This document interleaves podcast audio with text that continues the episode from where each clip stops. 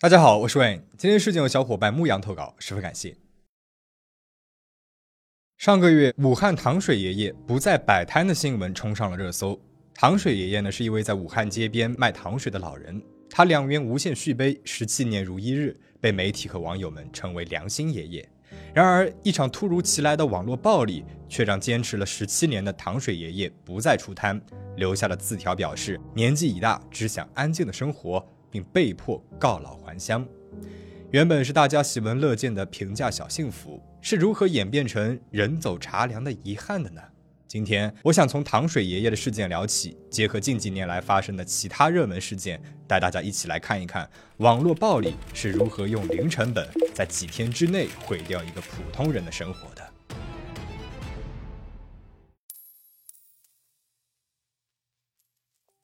糖水爷爷是广大网友们给谢永安老人取的昵称。他现年六十七岁，已经摆摊卖糖水十七年了。每天晚上，他都会骑着他电动车，带着矿泉水和饮料，还有八个大的保温桶，从家里面出发，九点半准时出现在武汉科技馆斜对面的路上摆摊。他卖的糖水种类丰富，有红豆汤、绿豆汤、冰糖雪梨、米酒等，一共八种，都是两块钱一杯，用料很足，堪称是业界良心。他每卖出一杯呢，都会跟客人强调说可以免费续杯。摊子上面还有一块大大的牌子，写着“喝开水不要钱”。在这个除了工资不涨，什么都涨价的年代，谢永安老人的糖水摊俨然是一股清流。实际上，他的生活啊并不富裕，和老伴两个人租住在面积只有四十平米大的民房内，房租每个月七百块钱，水电费七十左右。家里面陈设极其简单，楼下是厨房和卧室，阁楼上放着做生意用的不锈钢盆。夫妻俩三十多年前从河南到武汉打工，最初是靠卖菜为生，后来分开做生意，妻子卖卤菜和烤肠，谢永安呢则骑着三轮车走街串巷卖糖水。有顾客喝完一杯，自己又打了一杯，于是他就干脆给所有的顾客免费续杯，价格也一直都是两块钱。渐渐的，各色的奶茶店、咖啡店越开越多，对谢永安造成了不小的冲击，生意也是越来越难做了。老伴也曾经劝他涨价，一杯卖三块钱。老伴认为，如果不涨价的话，料还放这么足，大家就会觉得里面有猫腻的。谢永安他拒绝了，他的顾客大多都是附近的居民，平时晚上出来遛弯都会买一杯喝喝。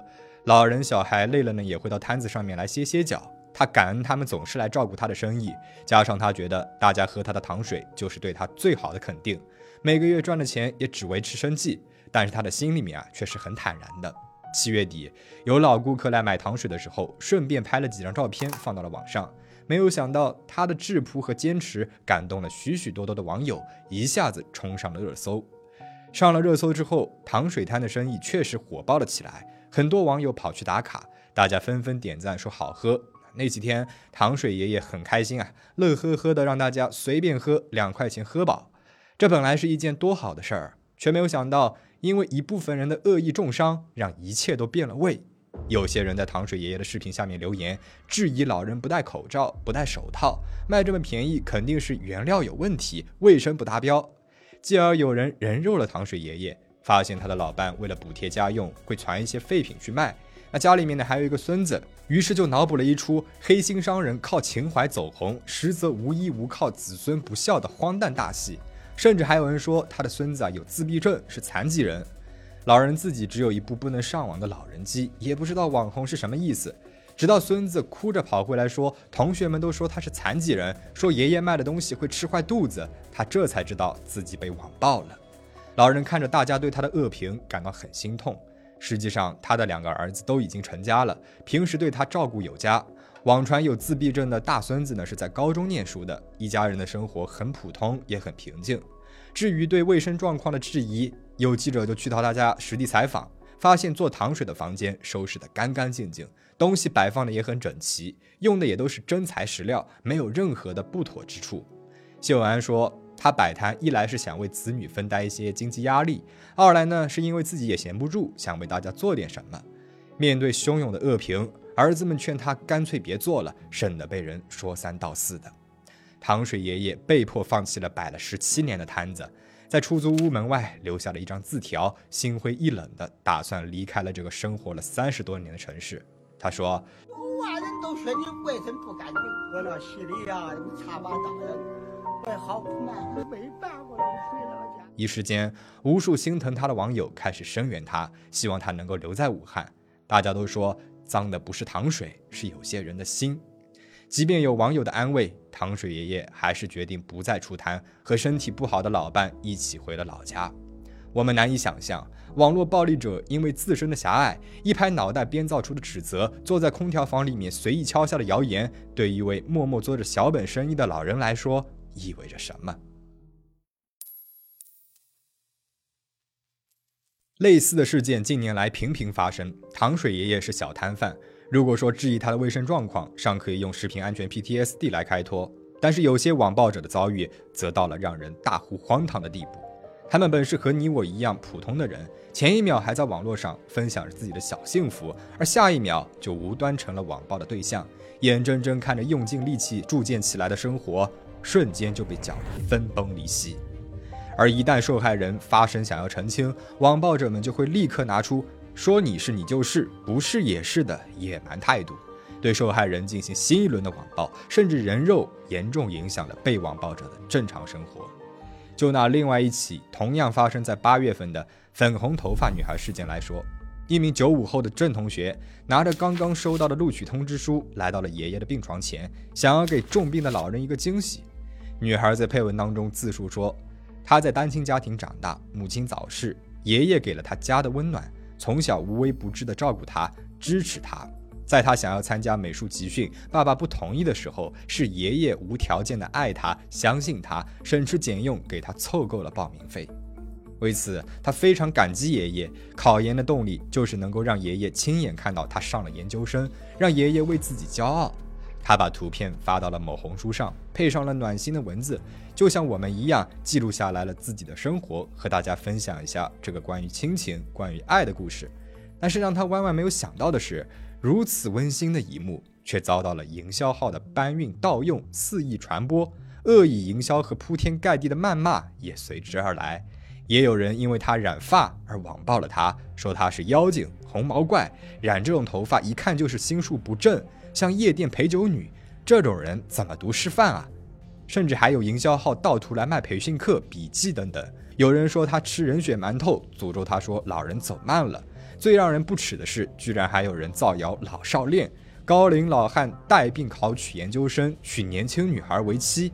各路键盘侠们重拳出击，有的指责他用爷爷炒作蹭热度，有的脑补着一幕幕的香艳剧情，满足他们令人作呕的内心。还有人甚至上升到了群体攻击，艺术生、师范生们都被骂了。郑同学后来对媒体说，在被莫名网暴之后，他把头发给染回了黑色，承受着巨大的心理压力。这起事件给他造成了很大的精神伤害，让他一度想要自杀。还好，这位坚强的女孩最终决定站出来，走法律的途径维权，坚决追究那些伤害过她的营销号、网暴者们。我不会倒下的。我不会放过那些侮辱教师行业、音乐生、华东师范大学、爷爷和我的网暴者。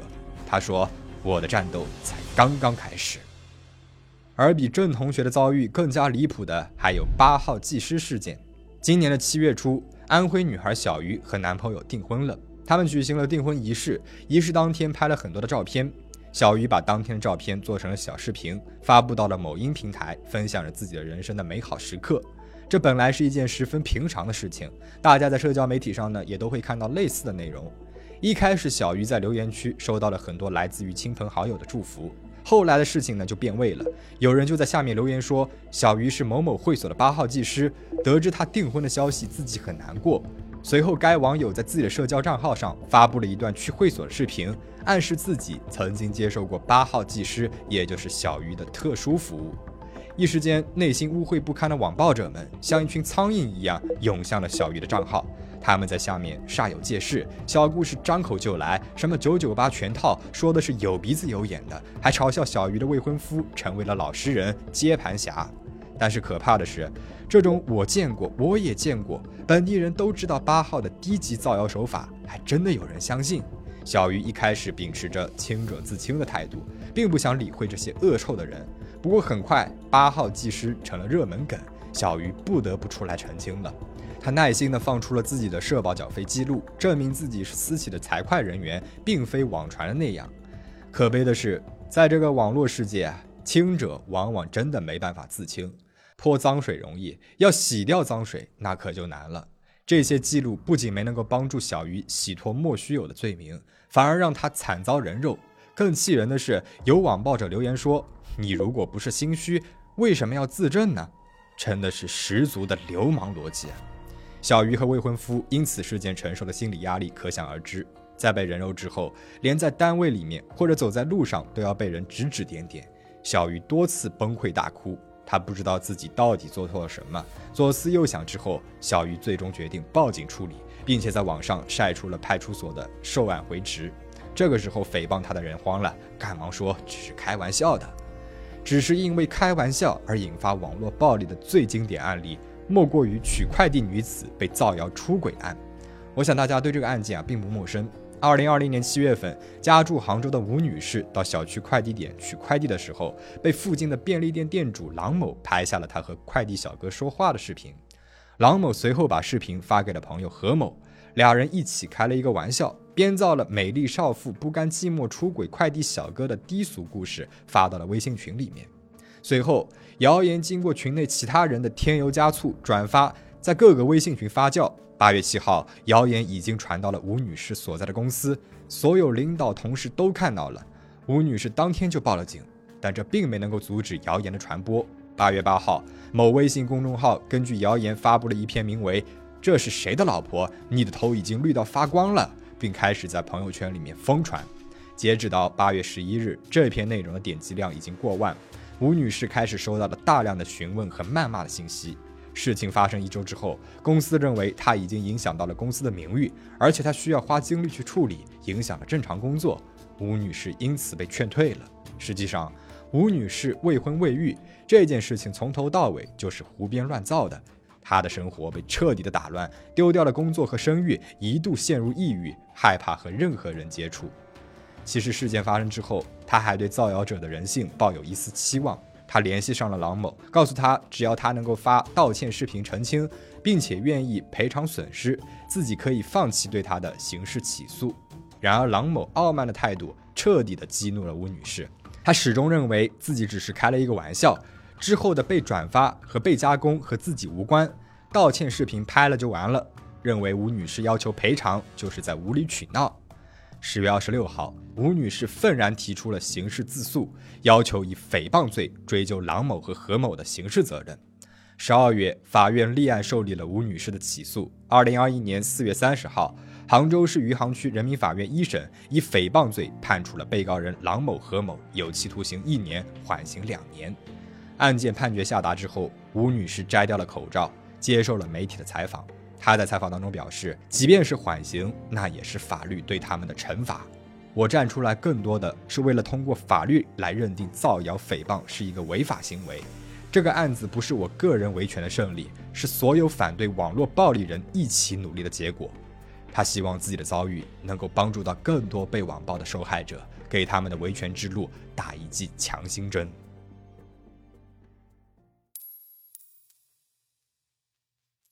我非常佩服上面所提到的郑同学、小鱼和吴女士在面对网络暴力之后的奋起反击，但遗憾的是，并非所有的受害者都能够像他们一样走出来。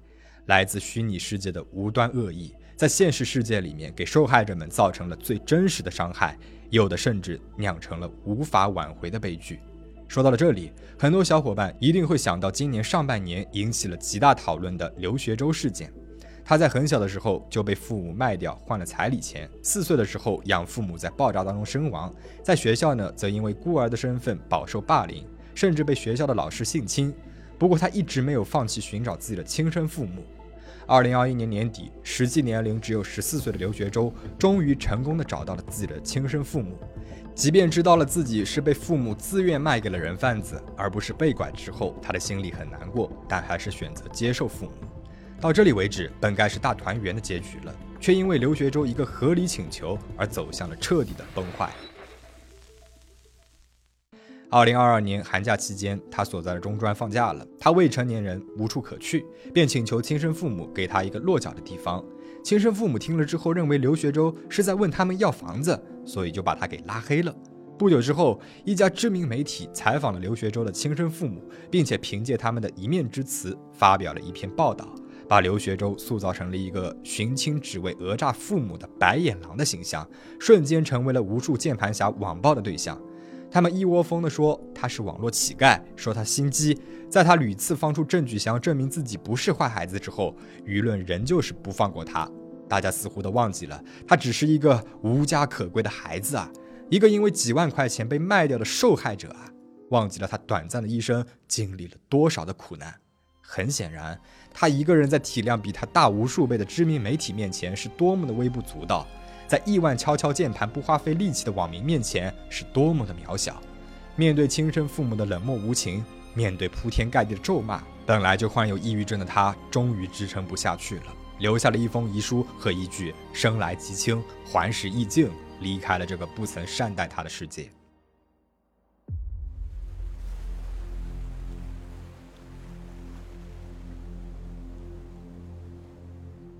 在他离开了之后，确实曾经有人站出来反思，但是大部分留言骂他的网友们则认为自己不过是被无良媒体给带了节奏，认为是刘学周太脆弱。换言之，他们什么错都没有。而当初发表不实报道的媒体，至今都没有道歉，而是删掉了所有的有关报道。你看，抹去和删除一条年轻的生命就是这么的容易。人们都说互联网没有记忆，刘学周离开不到三个月的时间，又有一条无辜的生命被网暴给摧毁了。二零二二年四月，上海疫情。四月四号，一个名字叫“脊梁 in 上海”的公众号在微博上面分享了一则暖心的真人真事儿。一位名叫 Joshua 邻居闺女的女网友家住虹口，而她的父亲呢，则住在青浦。老父亲因为上了年纪，行动不便，只能够在家里面干吃白饭。九雪啊，他心里急坏了，给爸爸做了很多的饭菜，还抢了一些干粮。但问题是从虹口到青浦啊，有二十七公里，加上很多的道路都封控了啊，即便是把跑腿费加到了一百元，也没有人接单。情急之下，他找到了给他送过菜的叮咚小哥帮忙。小哥呢也是十分的仗义，立马答应了。因为疫情的原因，原本不到两个小时的路程，小哥连骑车带走路，一共用了四个小时。原本十九点十五分出发的他，到周雪亚父亲所在的小区已经是晚上的十一点了。送完菜之后，小哥的电瓶没电了，走了四个多小时才找到了落脚的旅馆住下。周旭啊他十分的感动，他坚持要给小哥报酬，小哥坚持不肯收，最后还是给小哥充了两百块钱的话费，才算报答了他。这条微博一经发布，很多网友看到了都深受感动，都在夸小哥是英雄。小哥所在的叮咚买菜呢，还给他颁发了平民英雄奖，奖励他两千元。小哥做好事不求回报，却最终好人有好报。到这里，应该算是一个非常完美的结局了。然而，随着这件事情的知名度越来越高，事情却在向着令人无法理解的方向发展。仅仅一天之后，四月五号，另外一位当事人 Joshua 被网暴了。而网暴他的原因，竟然是键盘侠们觉得两百块钱太少了。他们觉得小哥如此费心费力，Joshua 却只给他两百块钱，还评论说：“我虽然穷，但我起码也会给个五百。”连我一个大学生都觉得两百块钱少了，起码五百。甚至有人将这件事情说成了是上海人尖酸刻薄精明的铁证，是上海人对外地人的歧视。一时间，这位孝顺父亲的女儿变成了抠门排外的上海人。就需要被钉在了耻辱柱上，被网暴者们骂成了筛子。他试着解释，他说自己在小哥出发之前就已经给他转了两百了，他也没有想到会花费四个小时才把饭菜送到。之前我们说小哥住了宾馆，很多网友说跑了几个小时还贴了宾馆的钱，最后只给两百块钱打发外地人。但其实宾馆是叮咚买菜指定的，并不收取额外的费用。周雪还曾经提出要给小哥送锦旗，请他吃饭当面道谢。而且自己对小哥的感恩不应该仅仅只用金钱衡量，更何况他的经济状况也没有这么好，之前一直找不到工作，家里面还有小孩要养，加上不知道小哥的号码是公司的还是他个人的种种因素，他只充了两百块钱的话费。无论如何，他是真心感谢这位小哥的，根本就不是网友说的那样拿两百块钱打发外地人。发布微博的博主把澄清发在了网上，希望能够以此平息大家对朱西亚的网暴。可惜的是，和之前所有的事件里面的当事人的澄清一样，瞬间就被网暴者的声浪给淹没了。四月六号，令人心痛的消息传来了：就雪啊不堪网暴跳楼身亡。留下了年幼无知的孩子和生活难以自理的老妇。这些网暴者只用了两天的时间，就把一个善良美好的人彻底毁掉，把一个原本如冬日般温暖的故事，变成了寒意彻骨的人间悲剧。熟悉我们频道的小伙伴都知道，我们一直致力于最大程度的还原案件发生的过程，到结尾部分呢，才会加上我们自己的见解和评论。但是这次的话题，回顾受害者们的故事，让我感到极其愤怒。我相信和我有同样感受的小伙伴们不在少数。可是我们应该如何谴责网暴者？谴责到什么程度？对待那些挑起事端的人、媒体和自媒体，我们又该如何看待呢？有人说，就该让他们也尝尝网暴的滋味，以眼还眼。但这真的是唯一的出路吗？现实当中确实发生过这样的案例：利用网暴伤害他人，最终却被网暴反噬。成为了新一轮网暴的对象，陷入冤冤相报的死循环。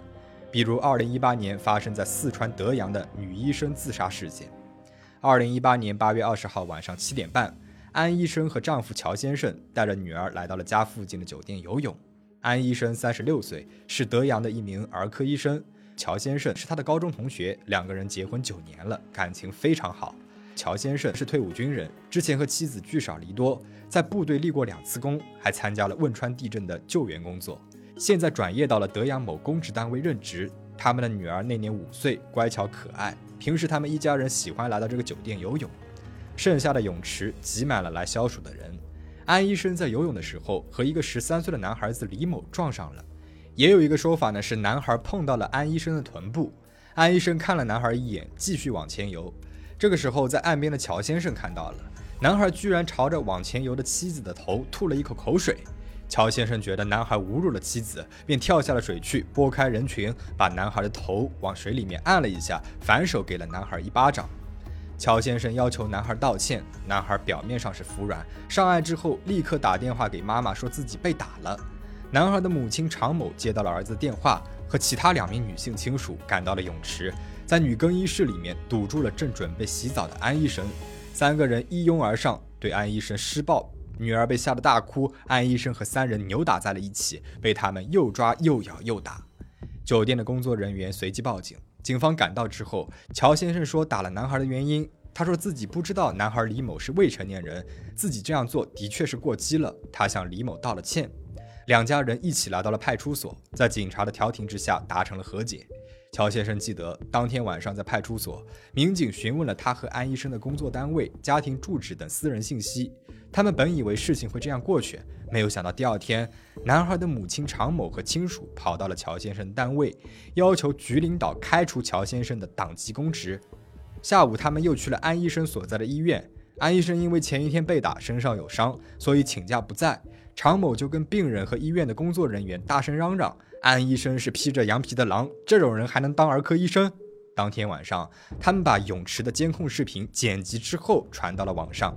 视频当中只有乔先生对李某动手的画面，并没有拍到李某朝安医生吐口水的画面。随后泄露的还有安医生夫妇的家庭地址、姓名、工作单位、联系方式、证件照。这些信息在德阳当地的 QQ 群、论坛、贴吧和微博上面流传，当然少不了自媒体的推波助澜，造成了安医生和乔先生在多个群内被群情激愤的网友疯狂讨伐。安医生夫妇在那几天一直在聊这件事情，想了无数的办法，试图平息风波，去找了警方立案，警方说管不了；找中间人联系常某调解，对方时间一直定不下来；咨询了做律师的朋友，也想通过媒体来解释。面对铺天盖地的骂声，安医生感到很无力，只能够整夜整夜的失眠，看着网上对他的谩骂和诅咒，边看边哭。八月二十五号，他给家人发了最后的告别短信，也给负责调解纠纷的张警官发了一条短信：“张警官，对不起，是我做错了，我对整件事情负责，一条命顶一个心理创伤，应该够了吧？”然后他把车子开到了离家三四公里的一个十字路口。停车之后，吞下了整整五百片的扑尔敏。乔先生收到了妻子的遗言，觉得大事不妙，赶紧找妻子。找到的时候，安医生已经深度昏迷，最后抢救无效离开了。安医生身亡的消息传开之后，舆论马上调转了枪口，把怒火烧向了常某和儿子李某。他们和安医生一样被人肉搜索，包括住址、单位、电话号码、照片在内的信息也被网友公布在论坛、社区。常某一家每天都能够收到来自全国各地的快递，里面是花圈、挽联，他们甚至收到过威胁，扬言要杀了小崽子。还有记者到医院采访的时候，安医生的同事张医生说，李某当时摸了安医生的臀部。就这样，李某不仅是杀人犯，还背上了猥亵妇女的罪名。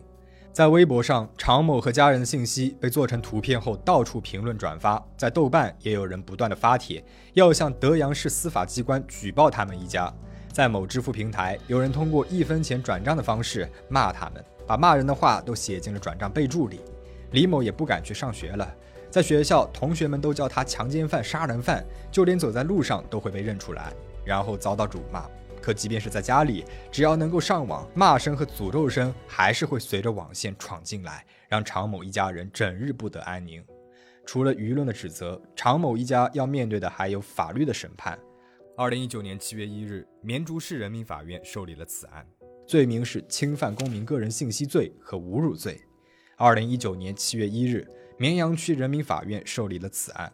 二零二一年八月六日，法庭公开审判，法院认为。常某利用信息网络平台煽动网络暴力，公然侮辱他人，致被害人安某某自杀身亡，情节严重，其行为已经构成了侮辱罪。加上常某公然泄露了死者的个人信息，导致他被诋毁谩骂，决定判处常某有期徒刑一年六个月。他的两名帮凶也受到了制裁。当判决下达，这起时隔了三年的案件再次回到了公众视野，常某和儿子李某再次被推上了风口浪尖。我想，当他们决定把剪辑版的视频放上了网络，敲键盘写下了对安医生的侮辱，把安医生和丈夫的个人信息放到网上的时候，他们大概率不会想到有人会为此付出生命的代价，更不会想到最后被网暴反噬的竟然会是自己。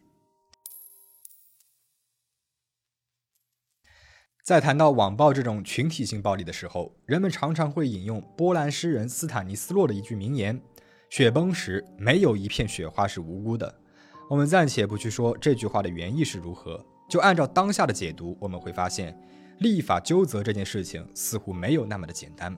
没有错，像前文所提到的杭州取快递女子被造谣出轨案当中，拍下视频并且造谣传播的郎某、何某、安医生事件当中的常某等，作为始作俑者，确实应该受到法律的制裁。可是推波助澜的媒体呢？参与讨论的人呢？是不是应该追究每一个留下了网暴言论的人呢？应该追究到什么程度？是不是应该由点赞、评论、转发的人一起承担？而那些在新闻下面引战的都是一些什么人呢？我点开过几个在我看来发了让人难以理解、十分愤怒的评论的人的微博主页，透过他们的主页的内容，可以看得出来，都是和你我一样，都是生活中的普通人。那为什么一个普通人会在网络上面？或者是某起事件里面成为键盘侠呢？我猜想，一是因为网络和现实生活的割裂，网络上评论几句对自己的生活并不会有任何的影响，而更重要的是，在网络上发言不需要承担什么责任，而这样的评论几句会让他们觉得自己是作为公民在参与社会生活的讨论，然而他们忘记了或者全然不会去顾得上自己敲敲键盘写下的评论，不仅没有经过深思熟虑。而且还是基于片面的，甚至是扭曲的信息。那今天内容到这里就讲完了。就目前来说，我认为应对网络暴力的良方，大概只能够从我们自己做起了。提高独立思考的能力，提高对媒体讯息的辨识能力，更加慎重地对待公共事件和自己的言论。同时呢，也教育我们的孩子应该如何筛选和识别信息，独立思考，谨言慎行，从我们每一个人做起。那么你对于网络暴力有什么样的看法和体验呢？你认为我们应该如何阻止类似的悲剧再次发生？如何净化网络环境呢？欢迎在留言区讨论。最后，请大家保持警惕，保持安全。我们下期再见。